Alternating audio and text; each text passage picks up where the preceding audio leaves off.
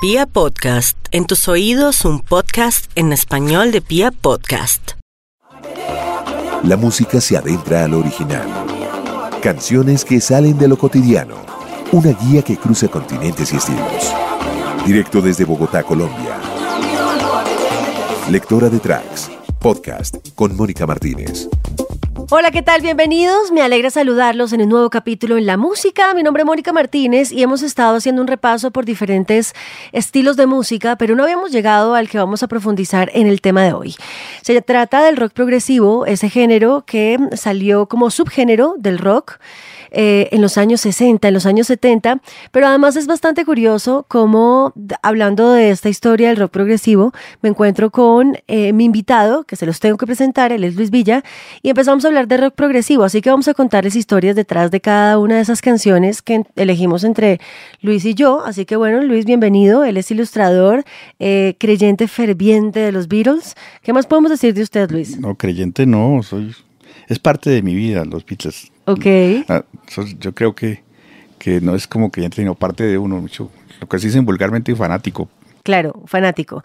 Fanático y además eh, lo que más me gusta de todo el tema es que sea coleccionista, que valore las piezas eh, tan, tan devaluadas hoy en día que es, por ejemplo, un formato vinilo. Es que no hay como el vinilo. Claro. Por algo no ha muerto. De acuerdo. ¿Ah? ¿Cuántos vinilos puede tener usted, Luis? De los Beatles tengo 372 exactamente. ¿Qué? Ok. ¿Y cuántos sacaron, digamos, cuántos son como de, la línea de discografía y el resto como de impresiones en otros países o cómo se, ¿por qué tantos vinilos? La colección oficial son 13. Ya. Y después eh, saldría la famosa recopilación del álbum rojo y el álbum azul, que esos yo creo que se, también se pueden contar como discos de, de la discografía oficial de ellos. Pero entonces uno como coleccionista quiere tener la versión original, la versión eh, inglesa, la versión gringa, la versión colombiana, la versión española, la versión de Italia, pero entonces ahí uno poco a poco se va amontonando de discos. Sí, me imagino, como yo se los vi en su casa.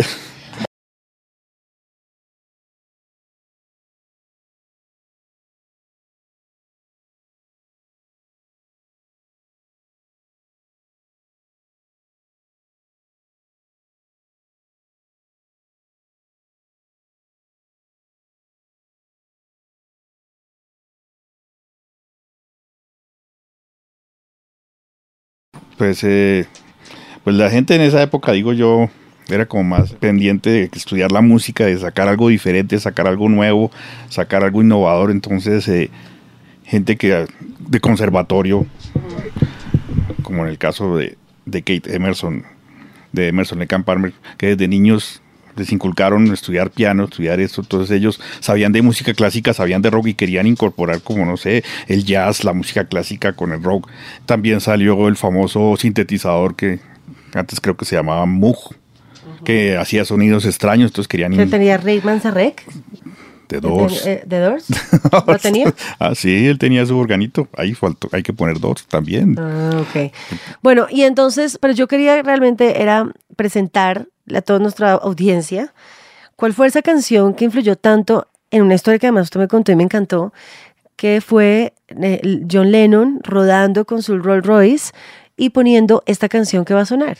Canción y no solamente me imagino que iría acompañado con un poquito de alcohol y un poquito de, marihuana, porque la época en que los Beatles, eh, pues no los entiende, que debido a la fama se sentían de pronto muy, muy que muy encasillados, como atrapados y tal vez la droga les sirvió como puede no solo de inspiración, sino también como para salir de esa monotonía en que no podían ni salir a la calle porque lo perseguía la gente.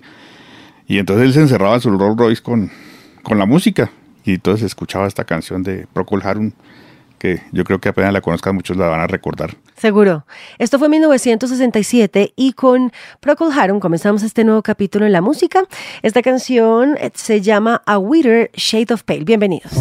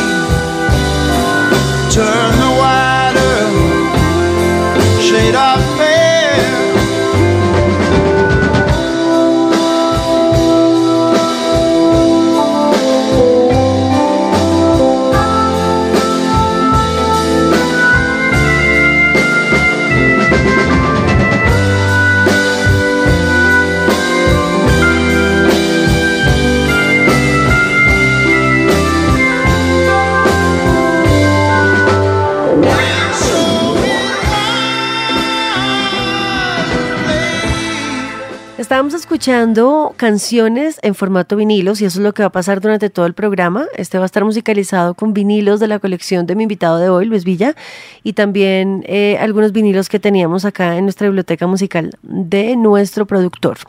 Eh, la canción que vamos a escuchar, Luis, tiene todo que ver con Procol Harum, porque como habíamos hablado de que Lennon en su Rolls Royce se le pasaba escuchando rock progresivo como ese, por ejemplo, pues seguramente en sus composiciones tuvo mucha incidencia. ¿Cuál fue esa, esa, esa, esa línea musical entre Procol Harum y los Beatles? Pues como te decía en un principio, los Beatles pues, siempre estuvieron buscando sonidos nuevos. Eh, digamos, que fue que evolucionaron musicalmente, que es lo que me gusta mucho los Beatles. Un disco es totalmente diferente al siguiente, pero conserva el mismo estilo Beatle. Y Esa psicodelia, ¿no? Sí, el, álbum, blanco, que el álbum blanco, por ejemplo, y cada uno compuso por su lado y después se unieron todos. Y después del álbum blanco, bueno, fue Submarino Amarillo, que fue como un, contrato que tenían de hacer otra película, entonces tenían esas canciones flotantes que no las metieron en el álbum blanco, que son las dos de Harrison y Hey Bulldog. Hicieron la película, pero ellos, no sé, seguían evolucionando y más encima ya estaban en las peleas, estaba Yoko metida, todos los bitlómanos no la queremos. Eh, hicieron It Be de mala gana. Y entonces de pronto fue que le dijeron a George Martin, queremos hacer un disco y queremos que usted lo produzca. De hecho, es como que sabían que iba a ser el último disco de despedida. Para mí, para muchos, el favorito. Además que ha sido de mucha controversia la portada de ellos caminando en la calle, que Paul McCartney está muerto, de que es- hay que hacer un programa ahorita que serán los 50 años de este, de este fabuloso álbum. Me, se me adelantó, pero le iba a decir a la audiencia, exacto, que seguramente vamos a sacar un, un especial de todo lo que pasa en el mes de septiembre con los Beatles, porque el Abbey Road, pues, eh, cumple su aniversario, así que me parece chévere, chévere hablar alrededor de este disco y todo lo que vino después de Abbey Road, que todo tiene que ver con todo. No, mucha gente se inspira en Abbey Road, mucha gente dice que le sirvió de, de fuente de muchos músicos. muchos Claro, grupos. pero vamos a hablar de esta que viene a continuación y es una canción de los Beatles, I Want You, em, que tiene muchos elementos de rock progresivo, ¿no? Sí, tiene un riff repetitivo, pero que a medida que va avanzando se vuelve como más pesado, como más, no sé, etéreo. Es, es más, eh, es una canción más que todo de Lennon. Y McCartney en un principio la iba a cantar, pero al último quedó que era Lennon, que siempre pasó con los Beatles, que el que más hacía en la canción era el que la cantaba. Ah, ¿sí? Sí, casi siempre fue así. Ah. Que así componían ellos. Eh, Tengo la canción en la cabeza y entonces se ponía el otro y con el otro. Decía, no, póngale, bueno, tú sabes cómo Y se ese era el que cantaba. Y casi siempre el que tenía la canción en la cabeza más creativa era que la cantaba, que sí pasó, por ejemplo, con Yesterday, Lennon, Don't Let Me Down. Bueno, en fin, eso, hablar de los Beatles, es asunto nunca acabar. Aquí está esta canción de los Beatles llamada I Want You, influencia rotunda de los años 60 con el rock progresivo.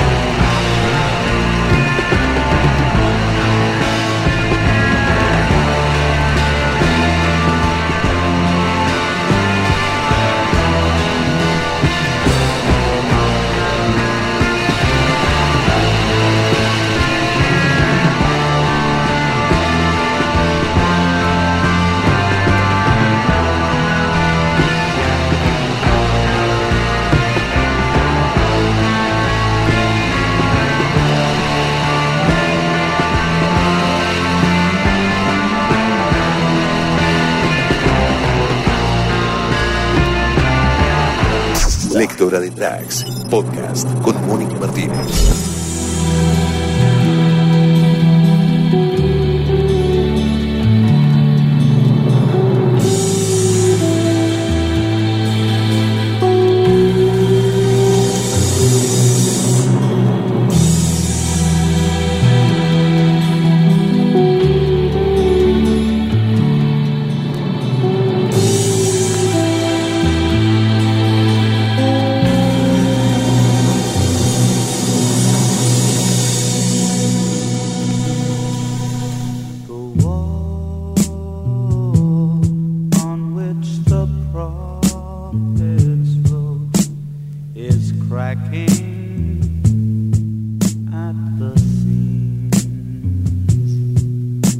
Upon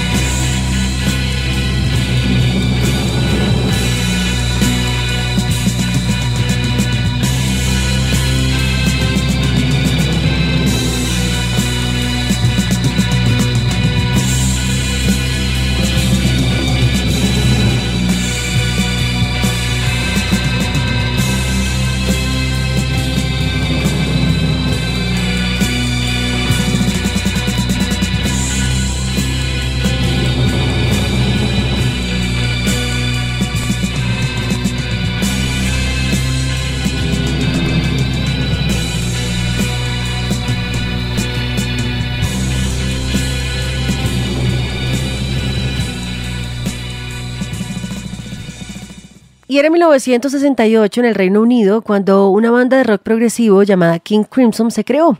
Un año después crearon la canción que estábamos escuchando, Luis, de un vinilo, ¿sí? Epitaph, de un vinilo que mm, me contaba fuera de micrófonos, ¿lo compró hace un año? Por quinta vez. Ah, sí, porque por quinta vez cuenta esa historia. Este disco, pues creo que es el inicio, dicen que es el inicio del rock progresivo con en la corte del Rey Crimson. Ah, interesante. Y además la carátula es bastante expresiva, ¿no? Sí, es una ilustración que le, se llama El Grito, es el título de la obra. Y tengo entendido que el ilustrador se murió al poco rato salir el disco. Porque elegimos Epitaph como la canción de King Crimson en- de ese álbum. No, pues yo la elegí porque se me hace que el sentimiento con que canta Greg Lake en esa canción, uno le hace escurrir una lágrima. Y eso que no hemos hablado de uno de los grandes formadores, digamos, de King Crimson, que es Robert Fripp. Sí, prácticamente creo que es el creador del, de King Crimson, que él antes estuvo en un grupo que se llamaba Guys, Guys and Fripp. Y también colaboró con David Bowie, ¿no? Tiene la psicodelia muy, muy por encima. Lo que necesita el rock progresivo para poder expresarse, ¿no? Psicodelia. Pues, si tú lo dices, yo, ¿Qué tal la carátula? ¿No es muy psicodélica de King Crimson, el que acabamos de yo poner? creo que para la época pues llamaba la atención. Claro. Y eh, era una canción de 1969. Ahora vamos con otra canción, Luis, que elegimos también después de, de esta tan buena de King Crimson. Otra de King Crimson, pero cuéntenos por qué está en un sencillo recopilatorio. No, esta canción viene en este, en este disco, Sí. cantada por Greg Lake, pero posteriormente salió una, una edición en un sencillo cantado por un coro de niñas, no recuerdo el nombre del, pero me gusta más mucho esa versión, me gusta mucho, mucho, mucho. por- Esta viene en una selección eh, que salía a finales de los 70 cuando King Crimson como digamos que prácticamente hizo un descanso. Que aquí tenemos la carátula, no recuerdo el nombre, John Persons, una selección doble. Y está la, la canción de A Talk in the Wind. Ajá. A Talk to the Wind. Ok, vamos a escuchar esta canción y después otra canción de 1971, ya les vamos a contar la historia, de Emerson Lake and Palmer. Ellos también son ingleses, la canción se llama Lucky Man y mm, después les vamos a contar por qué eligieron esta canción como sencillo.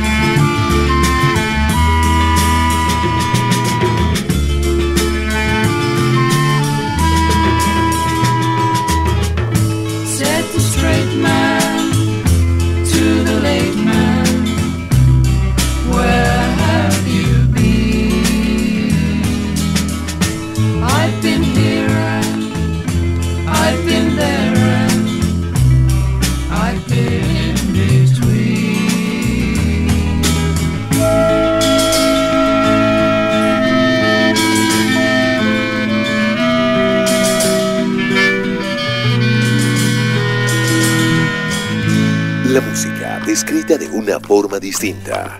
Lectora de Tracks, podcast con Mónica Martínez.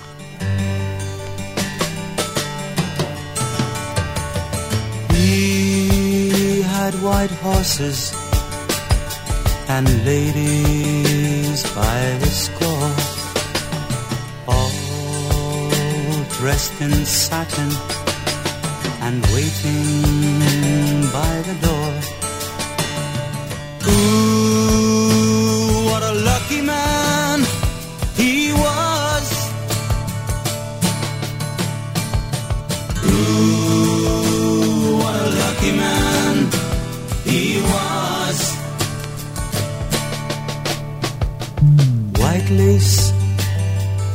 feathers they made up his bed a gold covered mattress on which he was led Ooh.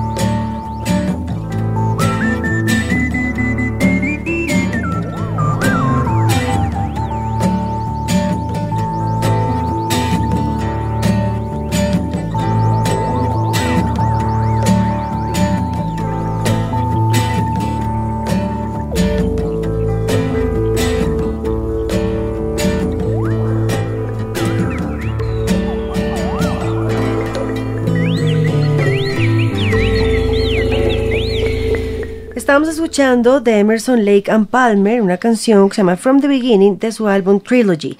Y antes escuchábamos también a Emerson Lake and Palmer, pero la canción se llama Lucky Man. Vamos a arrancar, eh, Luis, si le parece, por la carátula japonesa de Emerson Lake and Palmer. ¿Le corresponde a qué álbum? el Trilogy, que es, eh, como te comentaba, como te comentaba, es uno de mis favoritos de ellos, sobre todo esta canción, que yo en mi juventud, hace mucho rato, lo conseguí en edición de Estados Unidos y venía con un sello Cotillion. Ok. Y, y no sé, me sonaba horrible, sonaba como un scratch todo el tiempo la cara del disco y después lo vendí y me compré otro y me seguía sonando feo, entonces fue que me di cuenta que, el, que no sé, algo le pasa a Algo ese que disco no con ese lo sello. mismo. Bueno, pues eso lo descubrí cuando fui a su casa y encontré que tenía muchos discos de los Beatles también en versión japonesa. Entonces me pareció raro y bueno, esa explicación de la calidad tiene mucho sentido.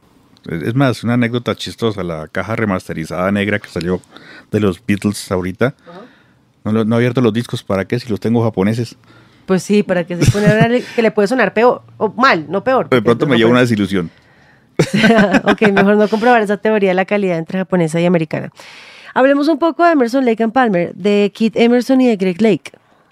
Pues como habíamos dicho antes, Greg Lake cantó en las canciones que escuchamos de King Crimson.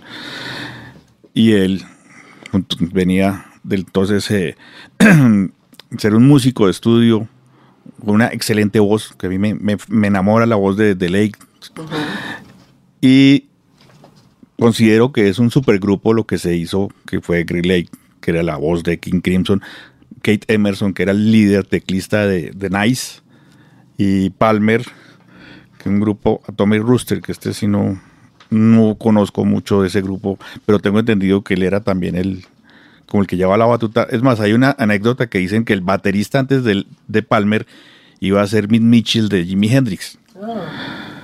Y a Jimi Hendrix le llamó la atención también estar en ese grupo, entonces quedaría Help. Ok.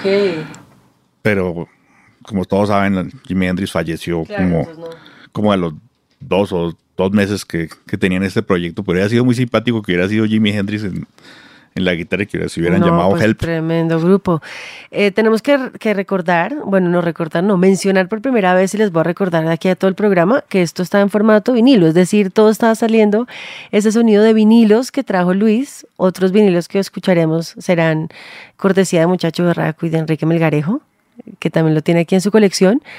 Pero todos estos son vinilos eh, físicos divinos con ese sonido que solo les corresponde a ellos, ¿no? no hay como el sonido de cuando Sí, cae ¿no? la aguja en el disco. Espectacular. Eso, eso no sé, eso a mí me como, como que, como dicen vulgarmente, eso es un orgasmo para uno. Estábamos escuchando canciones de 1970 y 71 de Emerson Lake and Palmer. Nos vamos a volver unos años más, eh, bueno, un año más, eh, a 1969, cuando Jess saca un álbum llamado Beyond and Before. Y em, también eh, es- me contaba sobre ese álbum que la carátula gringa es distinta a la carátula inglesa. Sí. Sí, no Cuéntanos un poco. nun- Nunca he sabido por qué. Es más, estoy buscando la versión inglesa. Como coleccionista me gustaría tener las dos versiones. Que solamente es un corchete con el nombre Yes. Eh, una anécdota de, de- de- de- de la formación de Yes. Que Anderson y Squire se encontraron en un bar en Inglaterra y, y ellos decidieron hacer la banda Yes. Y Anderson toda la vida fue un fanático de los Beatles. Y Jess ha cantado varias canciones de los Beatles, como en este álbum hay una versión muy buena de Every Little, Thing. Esperamos escucharla ahorita más adelante. Y el, mucho lo que ha pasado en muchos supergrupos de hoy en día, que ellos como que se querían ser como los Lennon McCartney, pero de versión diferente. Aunque Anderson compuso con Squire, con Hope, pero no sé, tenían como el sentimiento de, de que vamos a hacer una banda tan buena como fueron los Beatles. Bueno, pues vamos a escuchar Jess y con esa seguramente influencia que le ha dado los Beatles a los integrantes de Jess, porque para hacer un cover, que también vamos a escuchar, Every Little Thing, eh, la canción se llama Beyond and Before, ¿no? El álbum. ¿cómo se llama? ¿no? Yes, solamente es el. Ah, es su álbum debut. Sí, es el álbum debut. Ok. Yes. Aquí está Que- Jess. Por positivo. Yes.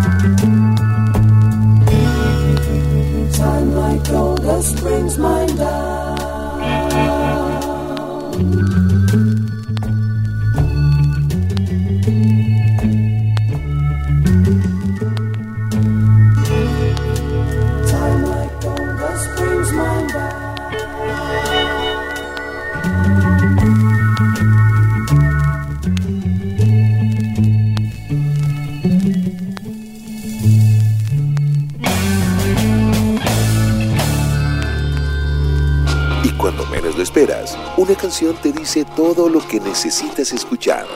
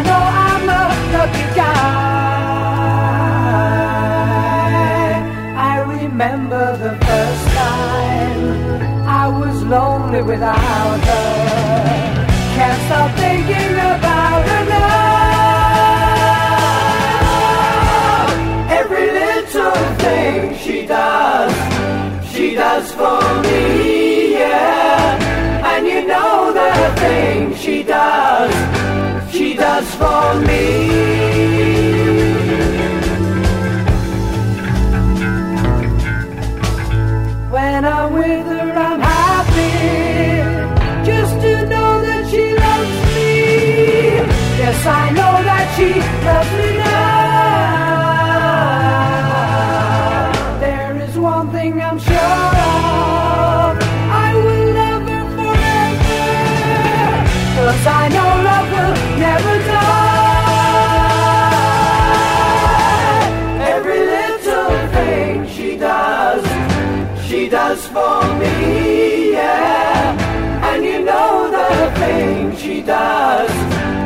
Does for me.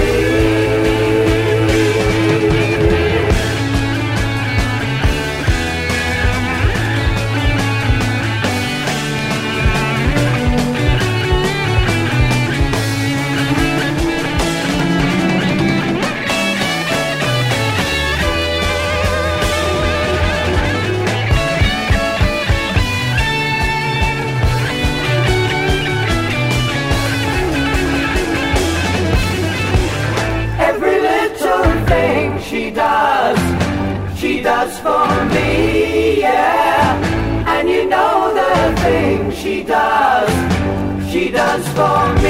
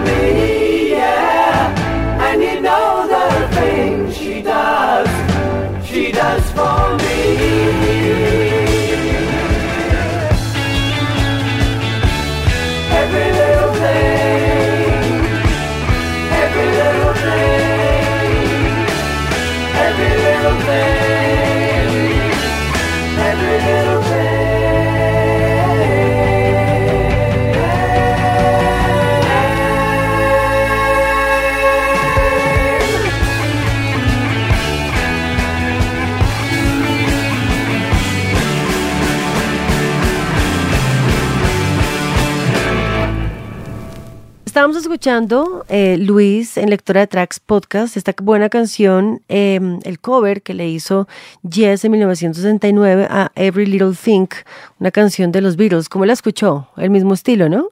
Sí, como tú dices, muy psicodélica, pero ya se notaba el estilo de lo que iba a hacer Yes. Claro. Las voces, por ejemplo, Las voces, son muy sí. fieles. El, el juego de voces que Anderson, Ajá. con esa voz angelical que tenía, que aún tiene, el tipo a pesar de los años, creo que todavía la tiene. ¿Por qué le gusta tanto Yes? ¿Tiene que ver con que hayan cambiado de alineación, que hayan entrado músicos que le llaman la atención y la apasionan? Pues, pues yo considero Yes que es que los músicos que han tenido saben tocar muy bien cada uno su instrumento. Hoy en día para mí Bill Bruford para es el mejor baterista después de, de John Bohan de, Ah, de Led Zeppelin. Sí, claro, ok. Y entonces admira a cada uno de los integrantes de Yes. Sí, por ejemplo, entonces ahora se sale el guitarrista Peter Banks y entra Steve Howe, que también para mí es un guitarrista extraordinario, magnífico, un genio, antipático, pero, pero un genio. ¿Por qué antipático? Cuéntenos la historia.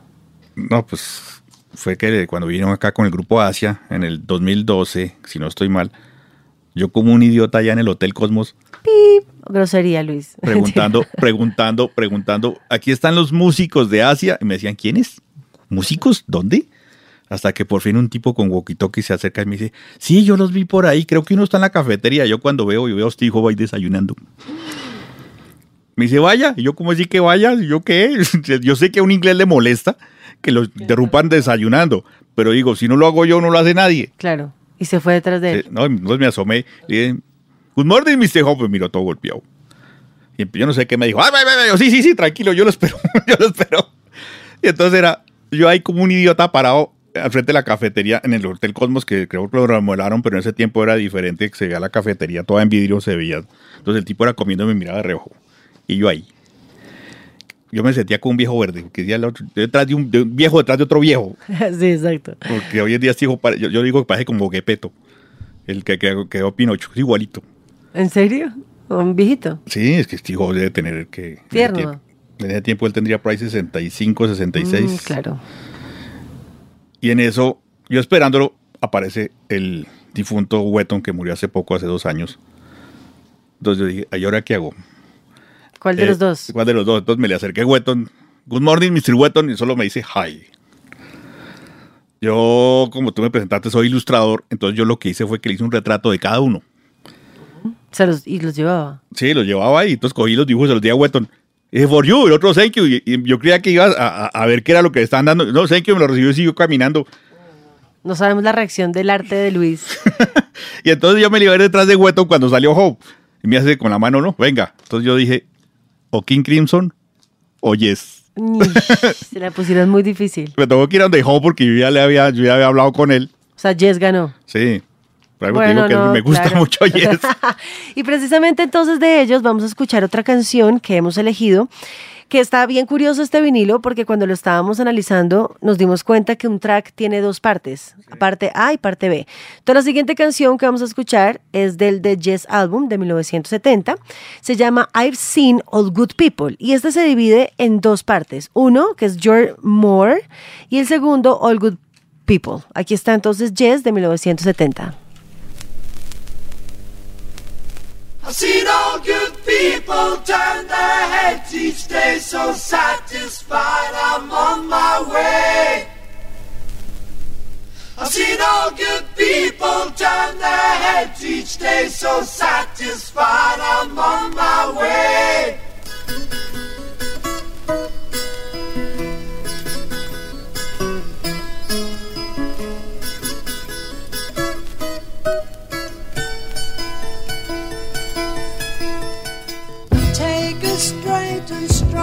Course to the corner of your life. Make the white queen run so fast. She hasn't got time to make you a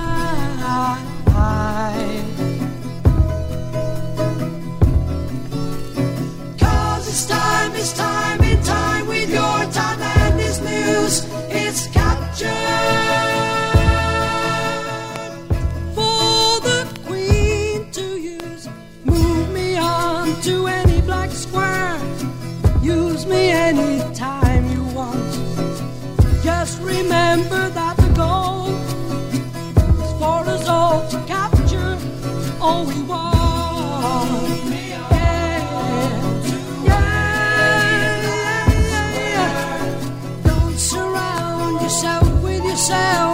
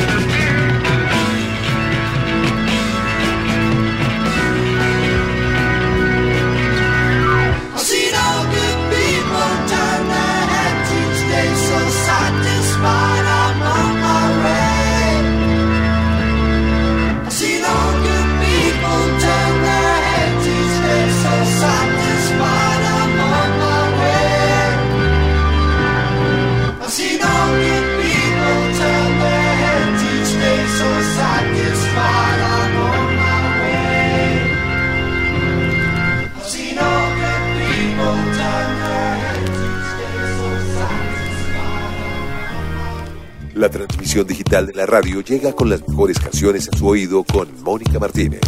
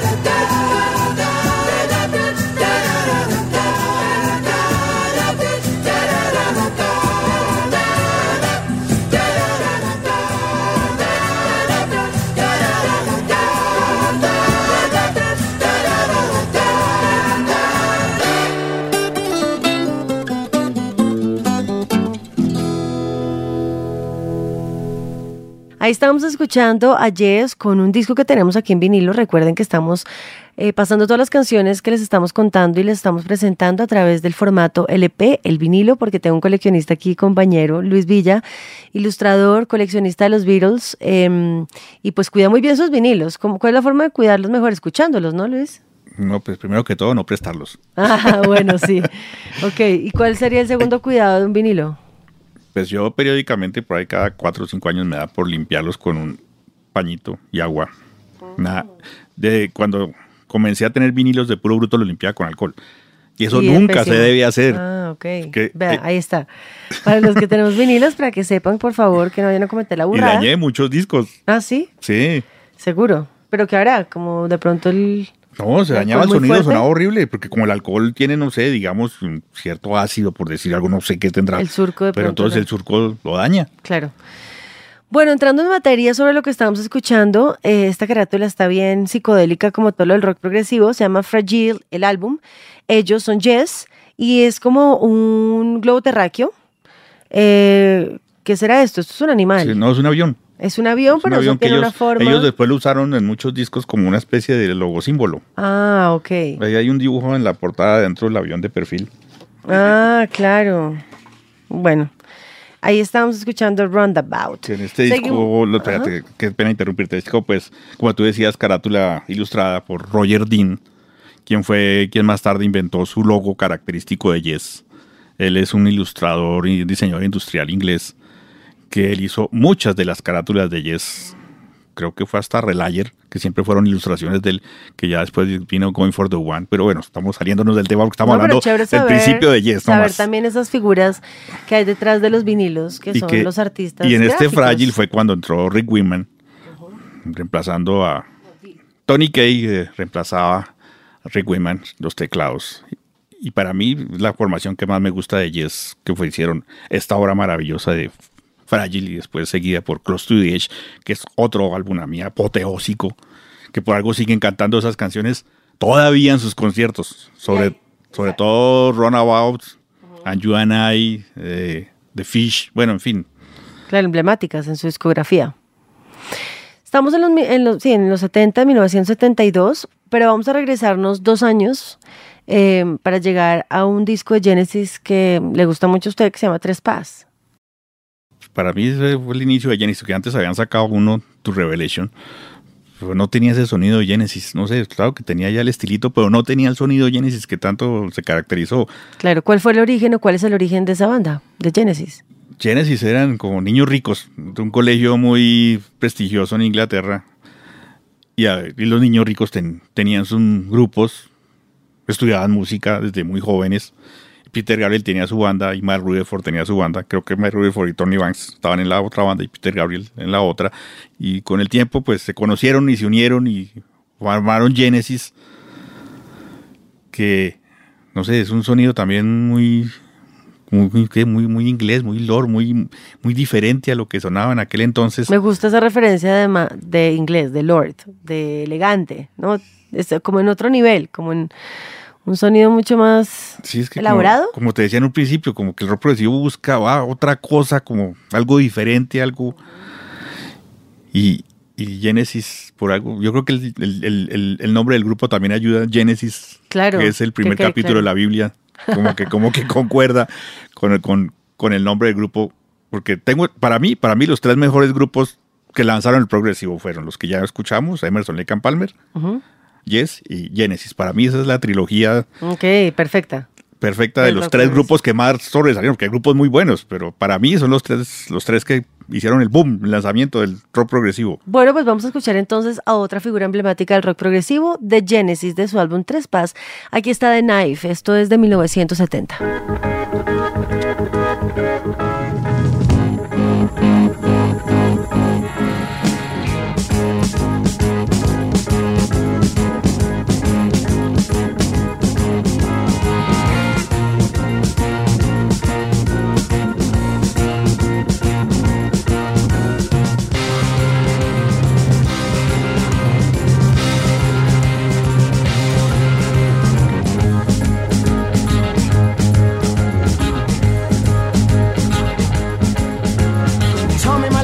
About to begin. Tell me that I'm a hero.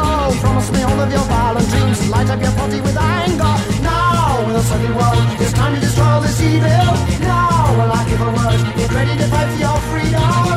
Now. Stand up and fight, for you know we are right. We must strike at the lies that are spread like disease through our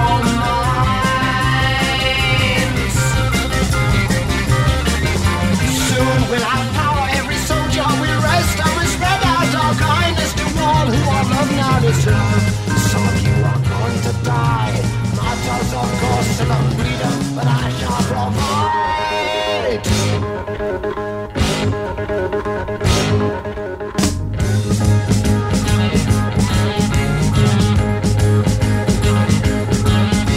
I'll give you the names of those you must kill. All must the children. Carry the heads to the palace of old. Hang them high, let the blood flow now in the sunny world. Break all the chains around us now. The crusade has begun. Give us a land of the heroes now.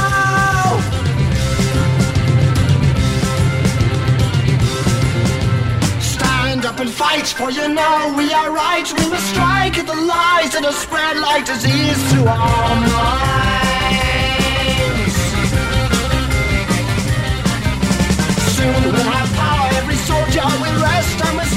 Out our kindness to all who our love now deserve. Some of you are going to die, martyrs of course the freedom that I shall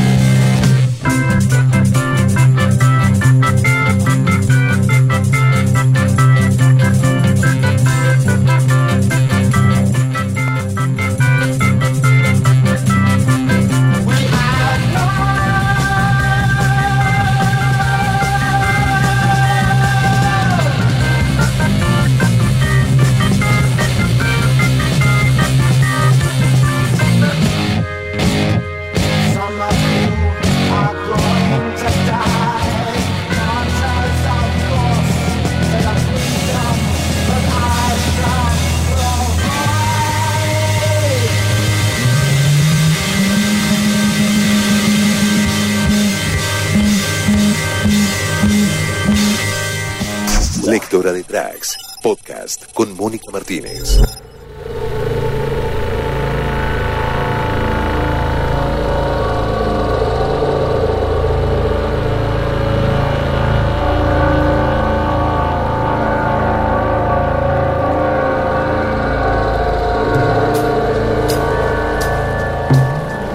It's one o'clock and time for lunch.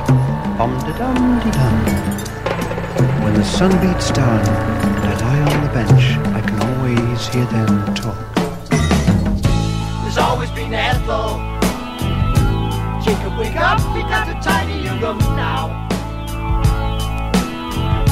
And then Mr. Lewis. Isn't it time that he was out on his own?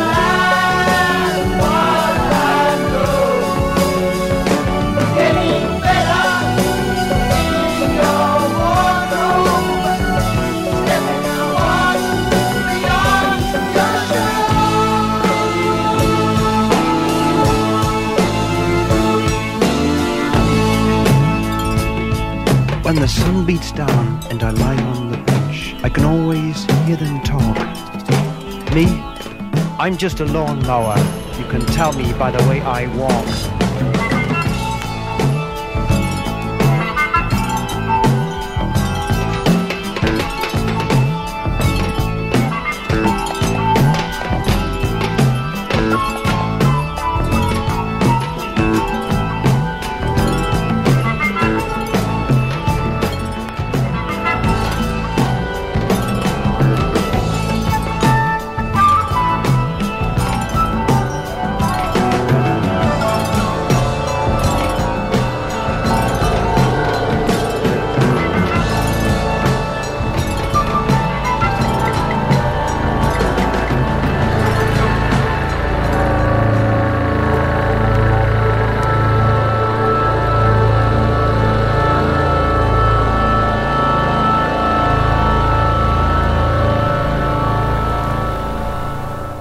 Escuchamos de Genesis de su álbum Ceiling England by the Pound, que de hecho tengo la carátula del vinilo en mi mano. Eh, es una pintura, ¿no? Es una ilustración de una señora, Beatriz, no sé qué cosa. que le gustaba mucho que fueran unas ilustraciones como novedosas, como... Es más, Anthony Phillips, que fue el guitarrista que más tarde los abandonaría, reemplazado por Steve Hackett, que pues, en mi concepto tenía que hacerse ese cambio. Que Steve Hackett aportó mucho a Genesis. Casi todas las carátulas de Anthony Phillips también son así, de ese estilo de ilustración. Divina, me encanta la carátula. Búsquenla, porfa. Ceiling England by the Pound. Y de este álbum estamos escuchando I Know What I Like, que también tiene un nombre entre paréntesis que es In Your Wardrobe. Em, ¿Sabemos algo de esta canción? Pues eh, lo que sé de esta canción es que es digamos que es la más comercial dentro de este disco, que es que como era música muy, como te dijera, muy elitista, muy progresiva, pues la gente, para que la gente le entrara tenían que hacer una medio comercial para que la gente como que se animara a escuchar el resto de canciones. Aunque Genesis tuvo muchos seguidores y en esta época les fue muy bien. Para muchos es considerado el mejor disco de Genesis, este de Ceiling England by the Pound. Para mí es con Peter Gabriel, ¿no? Para mí ese, para mí es The Lamb Lies Down on Broadway, que fue el siguiente a este, que para querían hacer, es más, querían hacer como una especie de, de ópera teatral, porque Peter Gabriel se caracterizó siempre por ser muy teatral en sus presentaciones, se disfrazaba, unos disfraces que uno salía, "Ay, Dios, ahora con qué va a salir este, porque él- cuando estaban en el intermedio haciendo la interpretación musical, él llegaba en un momentico, se escondía tras bambalinas y salía con otro disfraz nuevo. Lo máximo. Muy David Bowie, ¿no? ¿no? Como esa... ese Sí, es lo que dicen los grupos teatrales que, que hoy después fue que, que vamos a hablar ahorita de Pink Floyd, que hicieron presentaciones que uno venía de ir a ver el show y todavía sigue siendo un show. Pues es lo que ha progresado hoy en día, a, pesar de los años Roger Waters, que uno va a saber, no a Roger Waters, sino a ver el show. Claro. Pero eso vende y eso es lo que importa. Claro, sin duda, y sí, la verdad es que nos vamos a meter ya en el lado de Pink Floyd en un álbum que ellos hicieron en 1967, The Piper at the Gates of Dawn. Y en este álbum está una canción que nos gusta mucho y que además representa muy bien como mm, el rock progresivo de la época, obvio, pero nos salimos de las canciones comunes. Lo que y tú dices, la psicodelia. la psicodelia. La canción se llama Astronomy Domain y ya estamos llegando al final de este especial de rock progresivo. Nos queda otro artista que además me gusta mucho la carátula de ese álbum, ya lo vamos a presentar, que es Jethro Tull.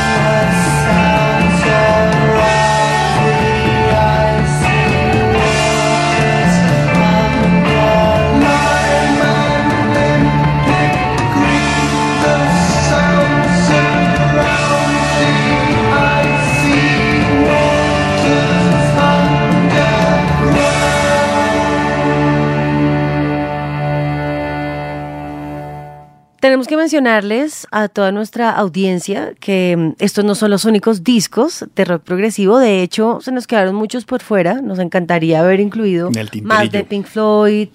Usted tiene ahí uno atrás que está buenísimo. Sí, un grupo que se llama Gigante Gentil, Gentle Giant. Que, Háblenos de ellos un poquito. pues Gentle Giant, como por variar, otro grupo de inglés. Que lo que me llama la atención de ellos es que todos tocan todos los instrumentos. Tú ves un video de ellos y el que está tocando la batería de pronto resulta tocando un xilófono, el que está tocando la guitarra toca el violonchelo, el, que, el teclado se va de pronto a la batería.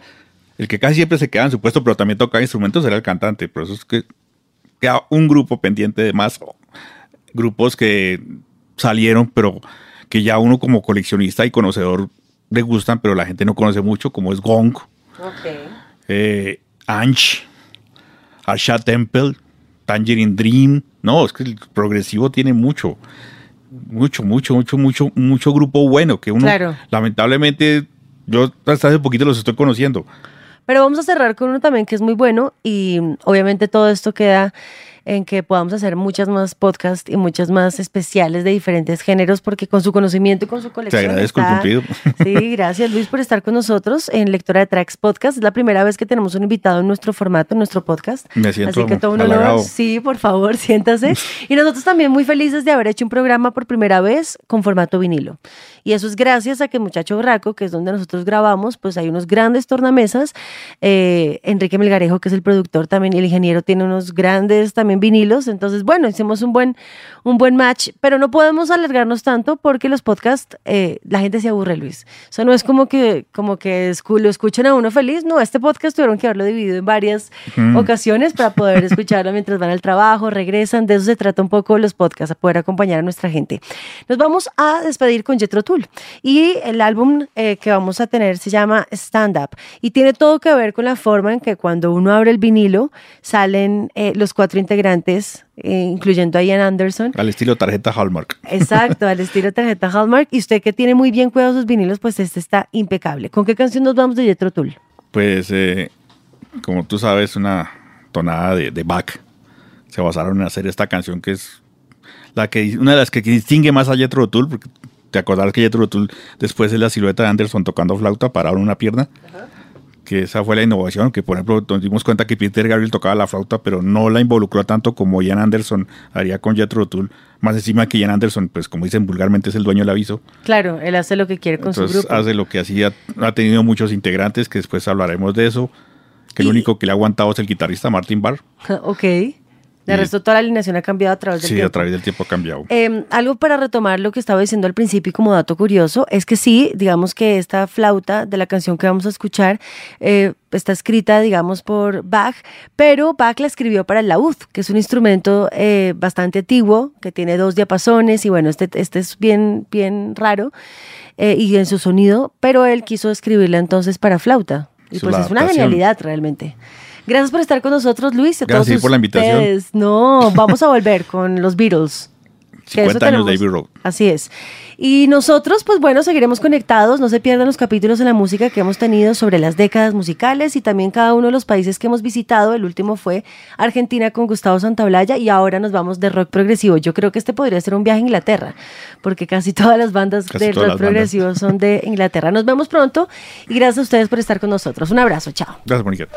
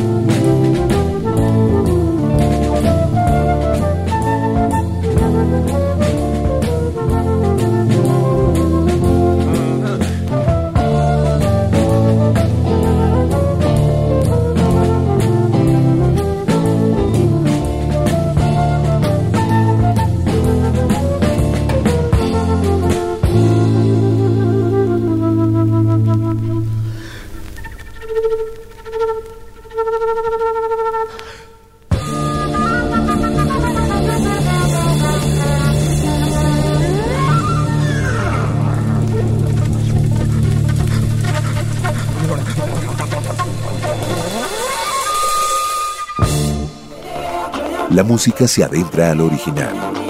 Canciones que salen de lo cotidiano. Una guía que cruza continentes y estilos. Directo desde Bogotá, Colombia. Lectora de tracks. Podcast con Mónica Martínez.